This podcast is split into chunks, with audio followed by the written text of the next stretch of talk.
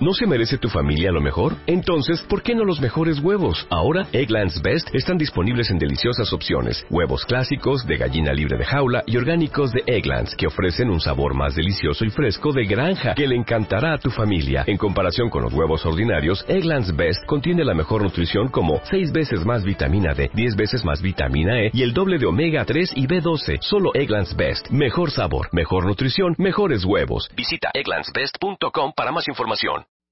The Beauty Effect, marzo, cumplimos un año. Y para celebrarlo, Eugenia de Baile nos cuenta cómo salir adelante sintiéndote guapa en cualquier situación. Love yourself, cambia de chip, reconcíliate con todo lo que eres y acepta lo que nunca vas a hacer. Además, te decimos cómo hacerle para que no se te note la desvelada, qué vas a usar según tu edad y cómo aprender a reírte de ti misma. The Beauty Effect, la única revista 100% de belleza en México. Una vez más, escribe la mejor historia de amor y haz que tus sueños se vuelvan realidad. Regístrate wradio.com.mx y martadebaile.com. Cásate con Marta de Baile 2017.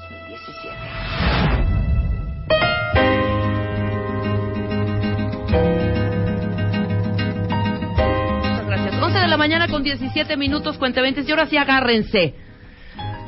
¿A quién de ustedes, queridos contabientes, algún familiar, algún amigo, algún primo, algún tío, X, no ha caído en cama ya por influenza?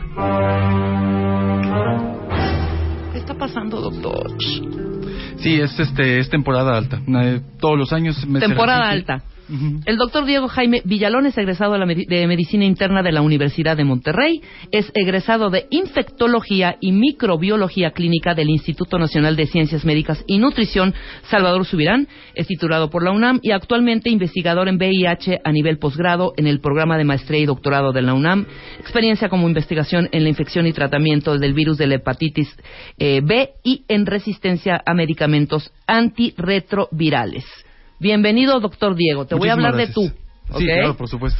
¿Qué está pasando, hijo? Pero, pero, por- porque, mi primera pregunta es esta. ¿Te acuerdas en el 2009 Por supuesto. que me imagino, ¿no? Que nadie, ni ustedes, bueno, menos nosotros, ustedes que son los, los científicos, los investigadores, no sabían ni siquiera qué, es qué, qué virus era el que estaba pululando y que nos estaba mandando al hospital constantemente y que afectó a mucha gente, a mucha población, ¿no? ¿Esto es lo mismo? Cada época es la- el, el mismo virus, Ajá. cambia, muta. ¿Qué es? La temporada se repite año con año, pero las pandemias son en aproximadamente este, entre dos y tres veces por cada por cada centuria. Las temporadas, sí, repito, sí son las mismas. La intensidad con la que se producen sí es cíclica. Si no es lo mismo de año con año, no. Muchas veces lo que determina esta intensidad de la temporada es el tipo de virus que va a circular o los tipos de virus que circulan en un año determinado. No todos son iguales. La última gran pandemia antes del 2009 había sido en 68 y 69, la de Claro. Hong Kong.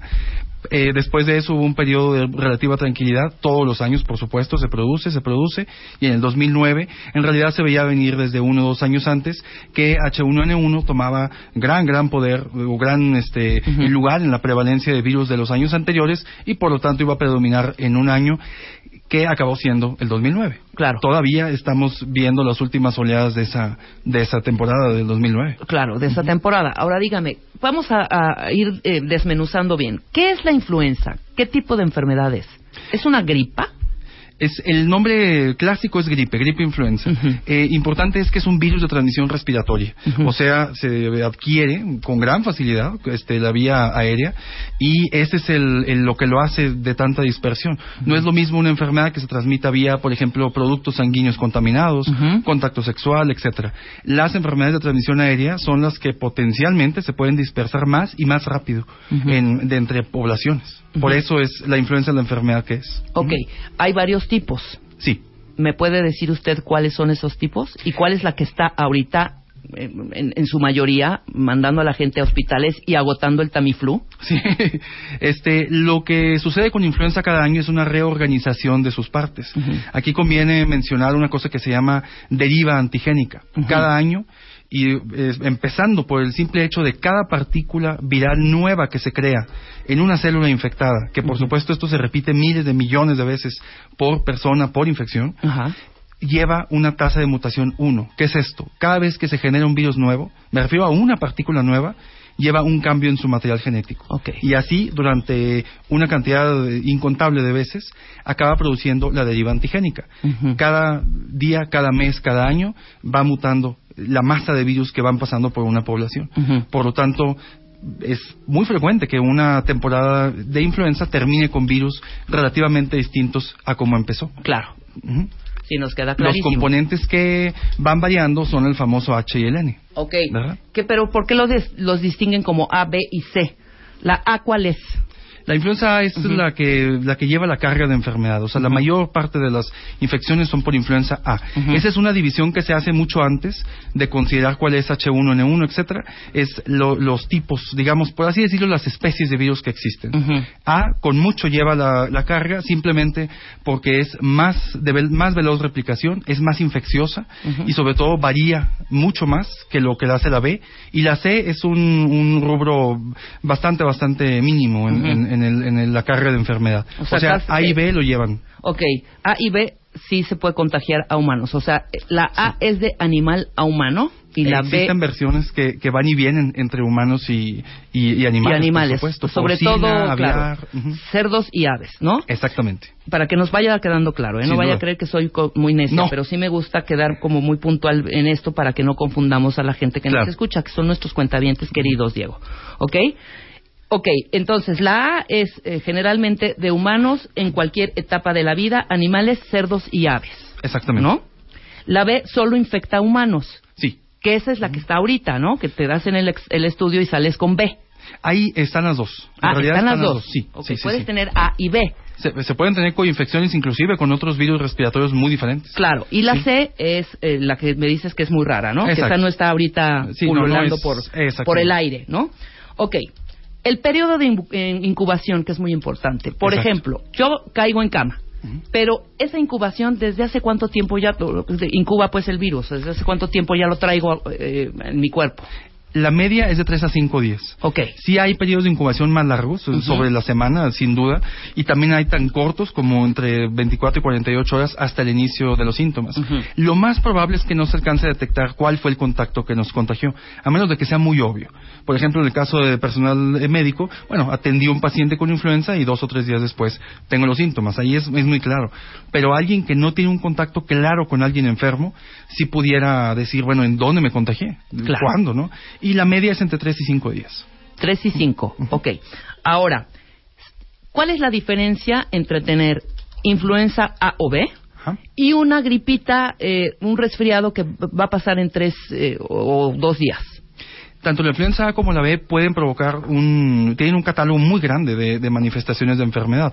Desde la gripe común, o sea, la gripe común llamémosle el catarro, simplemente el flujo nasal, algo de fiebre. Este, y mucho estornudo. Exacto, postración uno o dos días y se acabó. Desde ahí hasta la enfermedad extremadamente grave y la muerte, falla respiratoria y muerte. Cállese, doctor. Eso es eso es un, un llamemos un rango muy grande de, capacidad de enfermedad.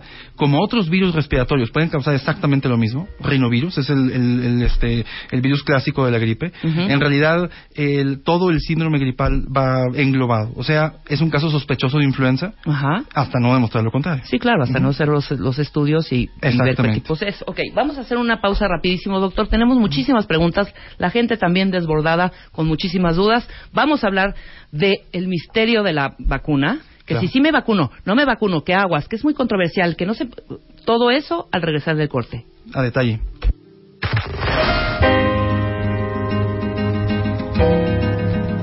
11 de la mañana con 32 minutos. Cuentamientos, estamos hablando sobre la influenza y los mitos de la vacuna con el doctor Jaime Villalón, que es infectólogo, es microbiólogo y trabaja directamente en el Instituto Nacional de Ciencias Médicas y Nutrición Salvador Subirán, ¿no? Entonces nos quedamos, eh, doctor, ya hablamos del periodo de, incubación, ya definimos perfectamente los tipos de influenza que existen, ya nos explicó también qué es la influenza, el periodo de incubación que ya lo dijimos, la población más vulnerable, doctor, ¿Cuál es? Clásicamente los extremos de la vida. Eh, puede uno decir muy fácilmente que las peores complicaciones se presentan antes de los dos años, después de los 65. Esa es la población que más tasa de infección tiene que potencialmente tiene este su su este digamos su grado de complicaciones más elevado. Complicaciones graves. La, la tasa de infección es relativamente constante. Se puede uno decir todo el mundo se infecta, pero no todo el mundo llega a una complicación grave. Claro. ¿verdad? Ahora, ¿cómo identifico yo? Ya me diste los síntomas de, de una gripa normal que puede quitarse en dos, tres días y los síntomas que son un poco más severos de, de una influenza tipo A o tipo B. Pero ¿cómo identifico si empiezo a estornudar mucho, a escurrir la nariz y a tener un poco de fiebre? Porque casi, casi son parecidos los síntomas. Bastante. ¿no? Entonces, ¿en qué momento digo yo? O sea, porque no a primeras que empiecen mis dos estornudos y mis tres sonadas de nariz, irme a meter el Tamiflu. Claro, no, ¿No? no, no, sin duda. La- lo que principalmente discrimina a influenza de otros virus respiratorios es lo abrupto. El comienzo es en cuestión de horas. Clásicamente en una gripe, en un catarro o desfriado común, eh, tenemos algunos, inclusive días para empezar, este, o que la enfermedad se manifieste en su totalidad. En el caso de influenza, clásicamente en una sola tarde la persona está enteramente eh, en manifiesto sus síntomas. todos. Descompuesta. Sí, exactamente. Es, Es- Ese es como dentro de una enfermedad que es muy difusa, se confunde con, con casi cualquier virus respiratorio, lo más constante es el- lo abrupto del inicio. En cuestión de horas la persona tiene fiebre y tiene las manifestaciones respiratorias, la cefalea, etcétera, todo junto. Eso es algo que uno pudiera este, utilizar para intuir la presencia de una influenza respiratoria. Así, Claro. Sí. Sí, porque a mí me dio hace unas semanas, me dio un gripón infernal, pero mi doctor, cuando le digo, oye, ¿qué me tomo? Tengo esto y esto, y me dijo, lo primero fue, ¿te sientes muy, muy mal como eh, si no te hubieras sentido nunca así? O sea, ¿te sientes casi, casi, me dijo, ¿te sientes morir? Le dije, no. O sea, puedo estar haciendo cosas, pero es el escurrimiento, el estornudo, el cuerpo cortado, o sea, me siento un poco débil, pero no mal, mal, mal, mal. Claro. En cambio, una amiga que tenía justo en el mismo momento lo mismo que yo, o sea, rescurrimiento nasal, eh, estornudos y un poco de ardor y tos, de gar- y tos en la garganta, pero estaba tumbada. Sí, por supuesto. Tumbada de me siento fatal, me duelen los ojos, me- y claro, 38 y medio de calentura, ¿no? Claro. De temperatura. Ok, entonces así podemos medio definir. ¿Cuándo es el momento en que hay que correr al, al, al médico, al que definitivamente tienes que ir? ¿Qué, qué, qué tengo que sentir, doctor? La dificultad respiratoria. Ok. O sea, simplemente eso es tan cierto en niños cuesta como en el trabajo resto. respirar. Exactamente. Ajá. Cuando uno toma la decisión, por así decirlo, de, de acudir al servicio de salud, es, es difícil acudir a una unidad de urgencias con un, con un resfriado común. Pero sin duda la dificultad respiratoria es el, el, digamos, el signo cardinal de, de se requiere tratamiento y o internamiento, oxígeno suplementario, etcétera. Ok. Que to- a todo eso puede llegar una influenza, claro. Para la IV es el mismo tratamiento y qué tratamiento es. El oseltamivir, precisamente. La sea Tamiflu, que es la marca comercial más, eh, bueno, prácticamente la única marca comercial, Ajá. y la presentación genérica. Ok. ¿Y cuánto tiempo me tengo que tomar ese tratamiento? El mínimo es de 5 a 7 días. Sí, mínimo. Eh, hay un comentario sobre los otros tratamientos de, de, de influenza, porque Ajá. antes, hace las décadas pasadas, se utilizaban unas cosas que se llamaban los adamantanos. Eh, Adamantanos. adamantanos, exacto. La mantadina es el, el, este, el- su exponente, todavía existe en muchos antigripales, la, la mantadina, pero la tasa de resistencia a adamantanos es arriba del 99%. O sea, ahorita no sirve para tratar una influenza. Claro. Y se crearon para tratar influenza A. Pero si para gripa, ¿puede ser normal? A Es mí me dieron el solamente- goberol para mi gripita. Ajá. ¿O goberal? Gavirol. Gavirol, Sí, perdóname. exacto. Gavirol, Ujú, ese sí, me dieron. exactamente. Sí, es una posibilidad en 100 que, a, a que haya funcionado para una influenza A. Ajá. Solamente para la influenza A. Influenza B no tiene actividad los adamantanos. Y, eh, pero es una posibilidad muy baja a encontrarse uno con una enfermedad que sí sea sensible a, a adamantanos. En realidad el tratamiento es casi exclusivamente el uso de, de oseltamivir, de Tamiflu. Del Tamiflu, que Sí. es el antiviral. Exactamente. Ok. Eh, yo me tomo el Tamiflu, yo ya estoy fatal, me siento horrible, ya fui al doctor, ya tengo influenza tipo B, cancelado, cancelado, y de pronto me echo mi primer dosis. ¿En cuánto tiempo voy a sentirme bien? Aunque no es algo muy, muy este, definido o inclusive muy necesario el saberlo, sí el paciente nota que a partir de la segunda dosis hay una mejoría considerable. La absorción del medicamento es muy buena, o sea, rápidamente está disponible en el cuerpo después de haberlo consumido vía oral y se distribuye relativamente bien y, de hecho lo hace bastante bien en las vías respiratorias. Entonces, en la segunda dosis, 12 horas después, el paciente generalmente, esto es algo este, bastante, bastante, digo, por referencia de los pacientes que lo reciben, pero sí reportan que a partir de la segunda dosis la mejoría es considerable. Es algo no, no es este, una encuesta científica ni nada, pero es lo que habitualmente sucede. Oh, exacto. Ok, la vacuna, doctor. La vacuna. Venga, porque aquí hay una serie de controversias de que si me la pongo, no me la pongo, no sabemos qué consecuencias tenga a largo plazo. Exactamente. Eh, qué reacciones adversas puede tener, si es peligrosa a la larga, no se la voy a poner a mis papás que ya son adultos mayores, no vaya a ser que vayan a, como es el virus el que nos están inyectando, ¿no? Claro. Entonces, quiero que expliques todo sobre la vacuna. Exacto. Eh, presentaciones comerciales de la vacuna hay, hay una cantidad este, eh, pues relativamente grande tanto en el mundo como en, nuestro país. Eh, por Cofepris hay varias marcas este, aceptadas, eh, Fluarix es una de ellas. Ajá. Fluzón, Flublock, etcétera, y todas varían en, en, alguna en alguna cosa u otra. Lo que lo primero que debemos de distinguir es que ahorita los que están en más uso son tetravalentes o cuatrovalentes. Ok. Eh, ¿Qué es esto? Que tienen las tetravalentes tienen cuatro modalidades del virus diferentes que nos ayudan a proteger exclusivamente contra esos cuatro modelos. Una, un clásico modelo este, tetravalente trae dos cepas de virus de influenza A y dos de B. Así de sencillo. Las de A, una de ellas es H1N1, que es la, la, eh, la, versión pandémica, la del 2009. Claro. Y la otra es una influenza H3N2, que es la que con mucho lleva la carga de enfermedad en estas últimas temporadas. Ajá. Y la influenza B, eh, como es relativamente no cambiante, esas dos cepas bastan, eh, se cree que bastan para proteger adecuadamente contra influenza B, sin Perfecto. Ahora, espérame, entonces, nada más para no confundirme. La H1N1 es la influenza A. No. Sí, la influenza A, la, fuerte. Exactamente. Aquí este es, conviene aclarar eso. Dentro de la influenza A están todas las combinaciones de H y N. Ok, H y N, las dos letras. Exactamente. Entonces, H3N2 es influenza A, H1N1, influenza A, 5N1, influenza A. Todas esas son influenza A. Y por lo tanto, llevan, el tratamiento no debe de variar. Lo que varía entre esas eh, presentaciones muchas veces es la virulencia, la capacidad de infectar y de la intensidad de la enfermedad que van a causar. Esa, por ejemplo, clásicamente es muy grande en H1N1, pero no exclusivamente. Y otras combinaciones, por ejemplo, 5-1, esa es, este, por ejemplo, la influenza aviar. Eh, este, H1N1, la porcina, etcétera, ¿no? Entonces, esos números de H y N nos dicen de, nos pueden decir de dónde viene y predecir la eh, gravedad del cuadro específico. Pero para lo que más sirven es para la antigenicidad, o sea, qué vacuna me va a servir, por ejemplo, o qué anticuerpos voy a buscar para ver si la persona se infectó. Ahora dime, ¿de qué está compuesta esa vacuna? Está compuesta, las cepas son las que, las que acabo de comentar. La trivalente trae dos de A y una de B. La tetravalente, dos de A, dos de B. Así de sencillo. No hay vacuna actual, a excepción de una, que es una de administración nasal, que creo que no debo decir la marca, pero es una administración nasal. No, dila, dila, dila. Bueno, este se llama Flumist. Ah, Flumist. Eh, Flumist. Okay. La ACIP, que es el Comité de Consejería, llamémosla así, para prácticas de inmunización, ese es norteamericano, eh, en realidad la desaconsejó para este año. Esa, Teóricamente no debe estar en uso una vacuna que sea de inhalación nasal. Todas las demás, de diferentes fabricantes, hay de Glaxo, de Sanofi, Abbott, etcétera, este, son vacunas que todas traen las, mismas características, o son tetra o son cuadrivalentes, pero todas traen H1N1, H3N2. Todas traen el virus, ok. Sí está el virus, pero ¿cómo está el virus en la vacuna? Inactivado, cuentavientes, ok. Exactamente, inactivado.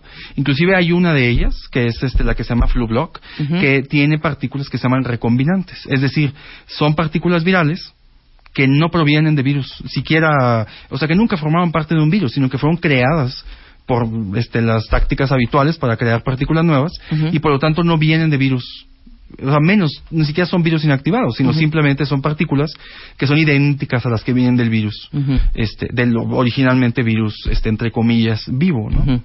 Ok. Dame esta parte cuando te comenté que yo me hace dos, eh, porque hace dos años que yo me la puse, me tumbó. Y dije, no, no quiero que me dé fuerte ya, ya no me la voy a poner, yo necia, ¿no? Sí, claro. Este, ¿por qué pasa esto? La, muchas veces, y depende mucho del- de, la persona que lo recibe, pero es una, una vacuna que tiene una capacidad inmunogénica muy fuerte. ¿Qué es esto? Que tiene la capacidad de generar muy grandes respuestas por parte de nuestro propio sistema inmune. Es imposible pensar que una vacuna de estas nos infecte de influenza, pero hay que recordar también que los cuadros que uno presenta, los cuadros clínicos, o sea, los síntomas que uno siente cuando tiene una enfermedad específica, están a cargo de nuestro propio sistema inmune. Sí, claro. Uno estornuda o tiene fiebre, es, esta es una actividad directa de nuestro sistema inmune. Entonces, ¿una vacuna puede imitar hasta cierto punto un cuadro gripal? Claro que sí, sí puede hacerlo. Y otras Imitar, vacunas... acabas de decir. Sí, sí, porque no es un cuadro viral clásico. Sí, porque la no- gente pensaría, y como Sí. me lo han dicho, claro, te vacunaste, te dio porque tienes Exacto. el virus. Exacto. ¿no? Aquí hay un- o una situación de la vacunación estacional. Uno va, bueno, este, la, la manera actual de vacunar es vacunar previo o durante la, este, et- la eh, etapa de La influenza. época, exacto. claro. Y por lo mismo puede confundirse el hecho de haberse recientemente vacunado y de todas maneras presentar la enfermedad. Y decir, me infectó la vacuna, eso sabemos que no, no, no puede pasar. Claro. La otra es, me puse la vacuna y de todas maneras me infecté, pero me infecté muy rápidamente después de que me la pusieron. Y por lo tanto no estaba aún protegido. Sí. Estas vacunas son inmunización que lleva tiempo. O sea, se inocula el, el contenido de la vacuna y hay que esperar a que los anticuerpos naturalmente suban. Suban. ¿Cuánto Este, tiempo más o menos? Entre dos y tres semanas. Ahí está. Entonces, por eso, total. por eso eh, las campañas y por eso en octubre, septiembre, octubre, noviembre, diciembre del año pasado Exacto. estaban con el cuento de hay que vacunarse y hay que vacunarse y hay que bueno, vacunarse, Exactamente. Si uno se vacuna en enero y se enferma en febrero, ¿no? Pues obvio, no le diste tiempo al, Es- al- la vacuna de Es probable, exactamente, es probable que de todas maneras me enfermé porque aún no estaba protegido. No es instantánea la protección. Y la otra, el otro este, gran problema es haberse infectado por cepas virales que no son las que incluye la vacuna. Exacto. La vacuna no es universal. De hecho, no puede ser universal. Es, tiene Sí, que- por cepas, pero por lo menos estás protegido de una fuerte, ¿no? Exacto. O sea, te va a dar una gripita, un resfriadito que no te va a tumbar como te puede tumbar la N1H1 o la N3H5 o la A5 o las todas las que has hablado que son Claro. un poco más más más Las peores, perversas, por así ¿no? decirlo, las peores. Ok, entonces tú recomiéndales ahorita y hablemos y desmitifiquemos esta parte de que si no me inyectan no sé qué, no sé cuánto. ¿Saben cuánto le cuesta al gobierno estar eh, eh, solventando o Claro. estar no, porque son ríos y ríos y ríos de gente que se infecta. Sí, y la duda. gente se enferma, finalmente se enferma. ¿Qué nos cuesta protegernos? Exacto. Vas. Exacto. Ahora, la, sin duda la vacuna tiene efectos secundarios, los puede tener. Y esto está eh, gradado para cada vacuna que se utiliza en el sistema de salud. Todas ellas tienen, pues, su, digamos, su perfil clásico de efectos secundarios. Y el de la influenza, precisamente tiene estos cuadros que son, se llamamos flu-like, o sea, parecidos a la influenza. Es, sin duda es lo más común. Esto no es un efecto grave. ¿verdad? Claro. Sí es, nos puede causar a lo mejor postración unos días. Uno de cada diez pacientes llega a sufrir de este, Ajá. de este pequeño síndrome de corta duración, pero no se cataloga como de efecto grave. Claro. Un efecto grave, por ejemplo, sería una, una reacción alérgica a los componentes de la vacuna, que Exactamente. nos cause lo que se llamamos anafilaxia, Sí, que claro. son reacciones graves. Eso sí se cataloga como una reacción grave y está enteramente justificado el tenerles cierto temor Claro.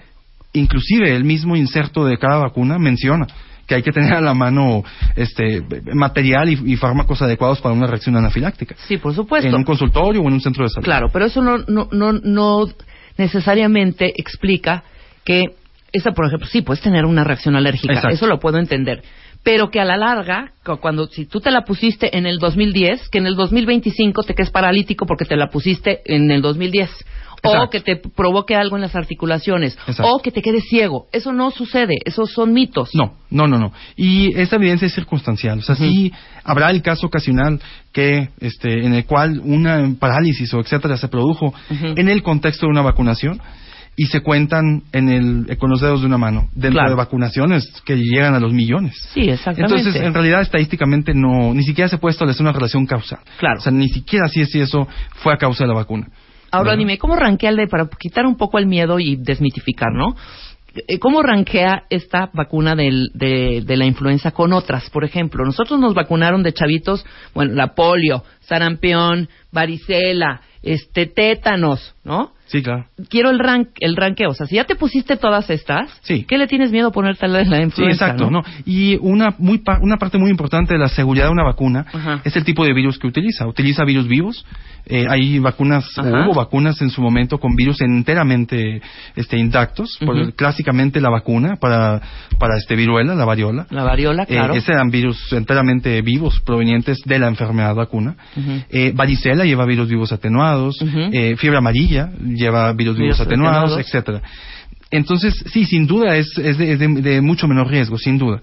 Eh, aquí lo que habría, este, el comentario adicional es el, llamémosle el costo-beneficio, no solo en dinero, sino en, en vidas contra en efectos vidas, secundarios. claro, por supuesto. Cuando uno Sí, pone yo la- hablando de lana, ¿no? Sí, Pero exacto. sí, o sea, Sí. todo, todo lo- la consecuencia que puede ser dramática y fatal. Exacto, ¿no? mucho, exactamente. Eh, vamos a poner de ejemplo la influenza del, del 2009, la pandemia. Sí, claro. La tasa de infección global, o sea, qué tanta gente se infectó a nivel mundial, Ujú. fue del 24 al 25% de la población global. Sí. Hablando de 8 mil millones de personas, una cuarta parte se infectaron. Claro. Eso, es, eso tremendo, sí. Importantísima es- es- cifra, ¿eh? Exactamente, es enorme. Y dentro de poblaciones particulares, por ejemplo, pueblos o ciudades, etcétera, la tasa de infección fue hasta el 70%. Ujú. La global 25, pero dentro de comunidades específicas hasta el 70. Es una enfermedad sumamente infecciosa. La mortalidad en realidad es baja. Ese es otro comentario que se suele escuchar. Es Claro. una enfermedad poco grave. La mortalidad en el 2009 fue de 0.03%. Claro. Pero 0.03% de Ah, si era gente. de 1500 millones. Claro. O sea, Sí, de todas sí. maneras son cifras muy altas que alcanzaron una mortalidad bruta de, de hasta 500 mil calculados. 500 mil muertos en la, en la temporada del Sí, es una 2009. cifra alta. Es enorme, sí, claro. Por supuesto. ¿Verdad? ¿Qué onda con el mercurio? ¿Tiene mercurio la vacuna, sí o no? Dímelo ahorita, Diego. Sí. Sí tiene. Sí tiene y viene, sí, exacto. Esos son conservadores.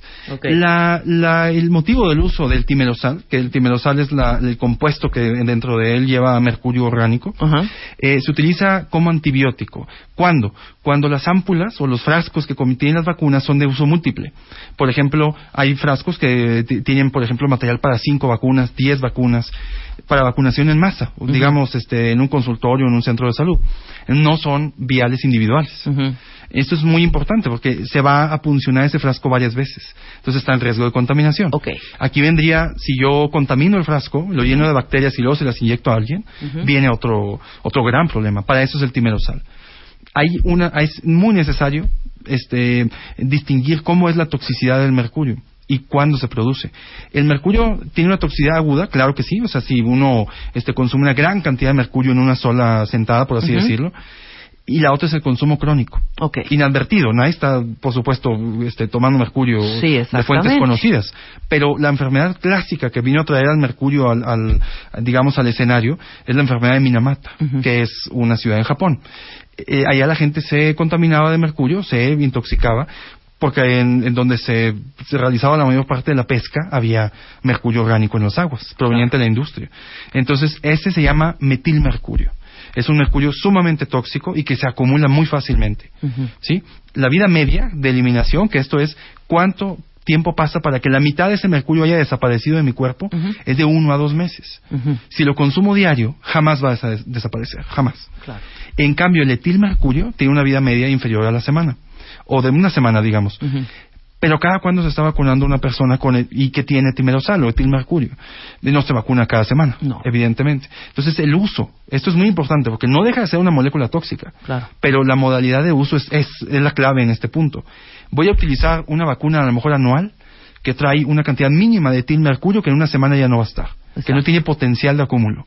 Esa es la realidad del mercurio en las vacunas. No me va a hacer daño, no me va a afectar, no me va a matar. Exactamente. No me voy a intoxicar de mercurio. Exactamente. Perfecto, quedó clarísimo. Y es que uno puede decir, ok, hasta cianuro puedo consumir. Sí, claro. Pero el veneno hace la dosis. El veneno Entonces, hace la en dosis, este caso es claro. totalmente cierto eso mismo. Tiene una cantidad mínima que funciona como antibiótico y conservador, que a esas cantidades y en esa frecuencia es se considera enteramente inocuo. Ok, la inmunidad de rebaño, ¿qué es?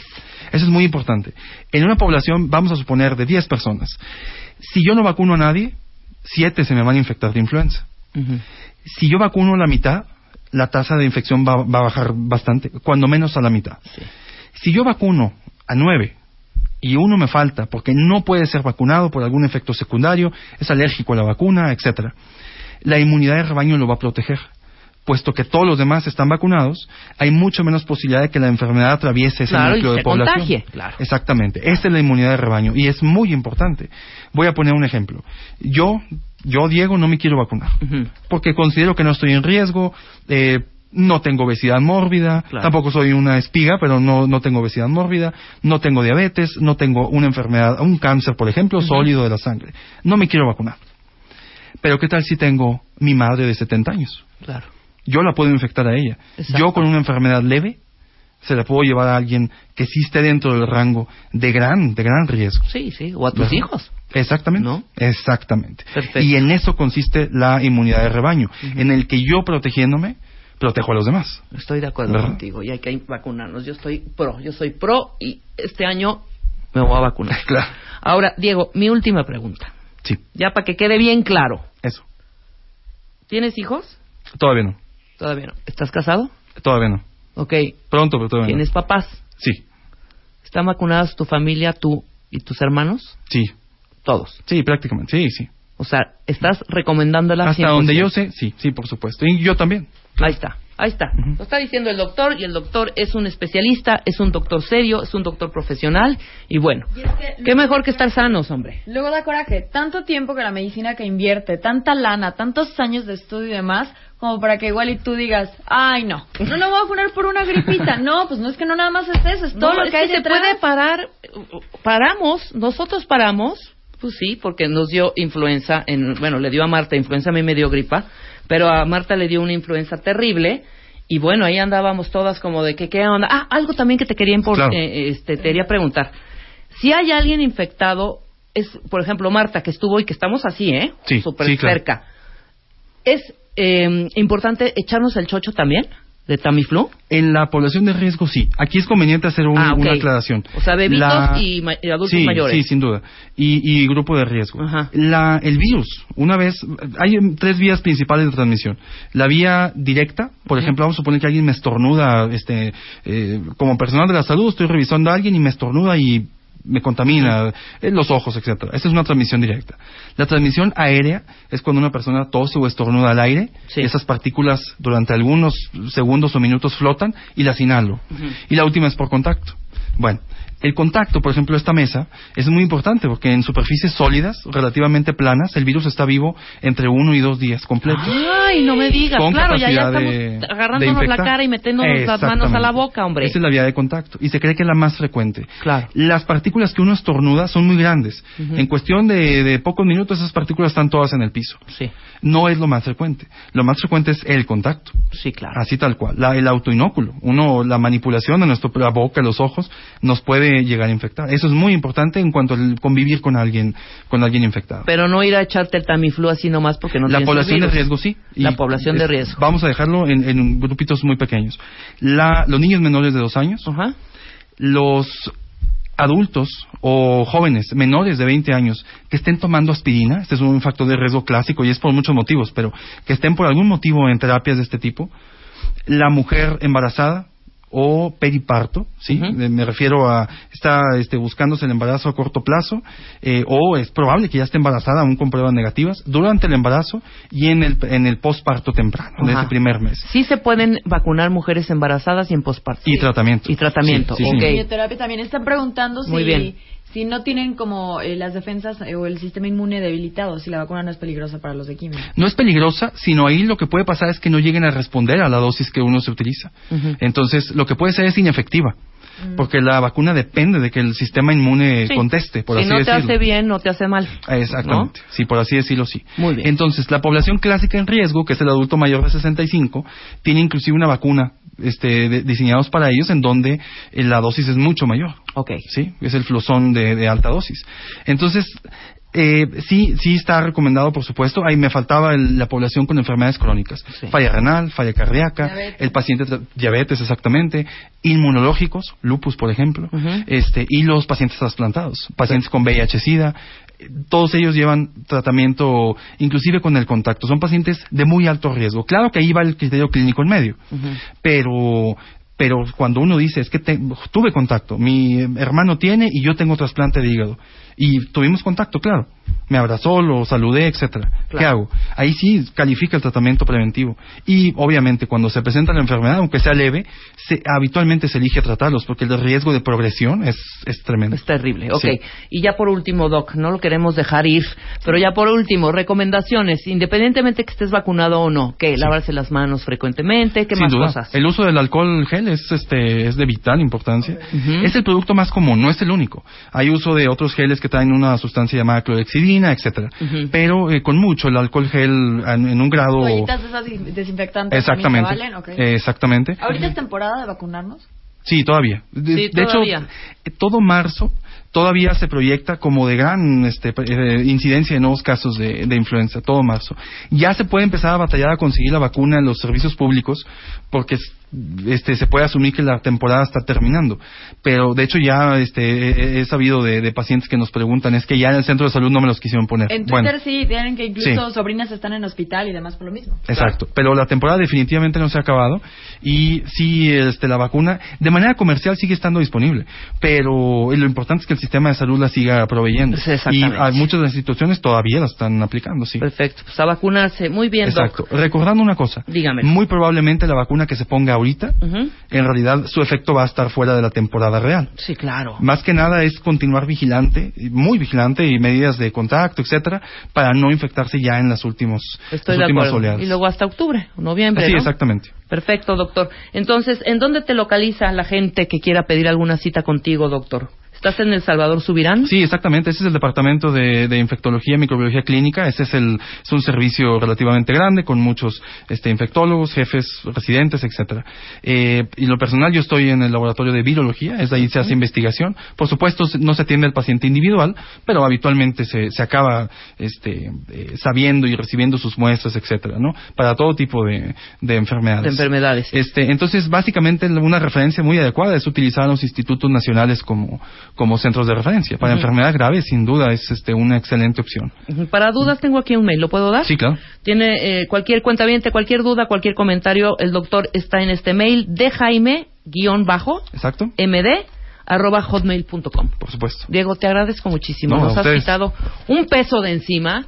Pero no es para preocuparnos, ¿verdad? Estamos está controlada la enfermedad, ¿no? La influenza. Mientras, sí, está, sin duda, está en, en, este, en, en caracteres este, de, de preocupantes, llamémosle, pero eso siempre debe ser así, porque es una enfermedad de potencial grave. Claro, pero ya dijiste que no nos vamos a morir.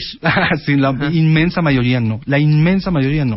El paciente de riesgo debe ser identificado, debe de recibir tratamiento y debe ser llevado a una institución de salud. Si en el primer momento en el que esto sea este, mínimamente necesario, lo ideal es exagerar hasta cierto punto. Estoy de acuerdo contigo. Perfecto, muy bien. Te agradezco muchísimo y tenemos temas pendientes. Sí, Vas a regresar al programa. Sí, claro. Nosotros hacemos una pausa pausa, cuentavientes. Ya está aquí Anamar Orihuela. ¿Cómo convertir a tu pareja en tu peor enemigo? Después del corte, no se vayan.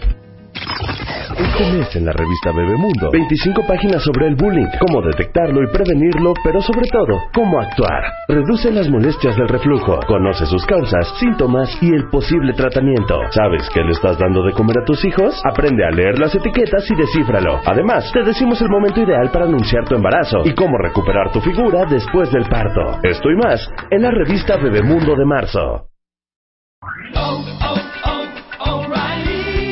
¿Necesitas ayuda? En O'Reilly Auto Parts te ayudamos. ¿Necesitas algún consejo? Te aconsejamos. Nuestros profesionales en autopartes están siempre disponibles para ayudarte a encontrar lo que necesites. Excelente servicio al cliente es solo una de las ventajas que ofrece O'Reilly Auto Parts. Los profesionales en autopartes. Oh, oh, oh, O'Reilly Auto Parts.